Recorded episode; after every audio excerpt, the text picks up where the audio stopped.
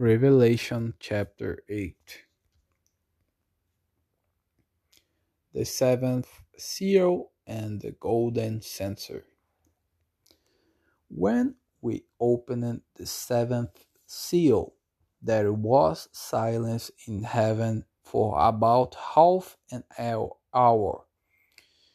And I saw the seven angels who stand before God, and seven trumpets were given to them.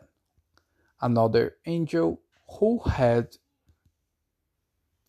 who had a golden censer came and stood at the altar.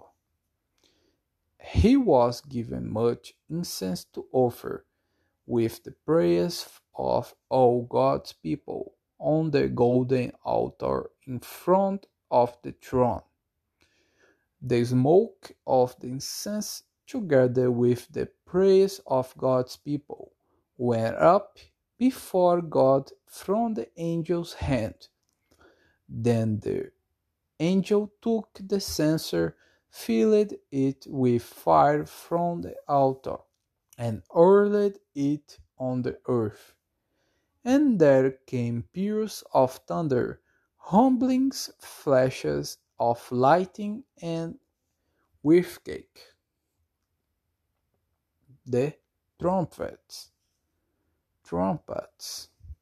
Verse 6. Then the seven angels who had the seven trumpets prepared to sound them. The first angel sounded his trumpet, and there came hail and fire mixed with blood, and it was hurled down on the earth. A third of the earth was burned up, a third of the trees were burned up, and all green grass was burned up. The second angel sounded his trumpet and something like a huge mountain, all blazing, was thrown into the sea. A third of the sea turned into blood. A third of the living creatures in the sea died, and a third of the ships were destroyed. The third angel sounded his trumpet and a great star blazing like a torch fell from the sky on a third of rivers and the springs of water. The name of the star in Wormwood.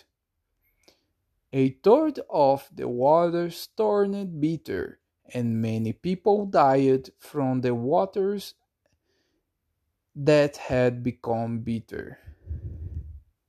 The fourth angel sounded his trumpet, and a third of the sun was struck, a third of the moon, a, and a third of the stars, so that a third of them turned dark.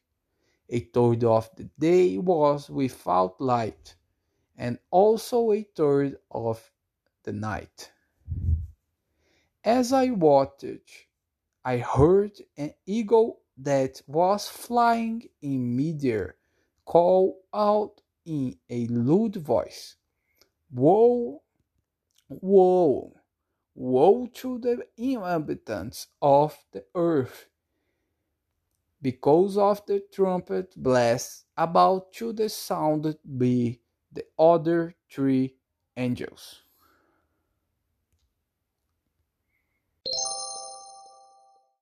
Jesus be the Lord of your life. Leshe Leha.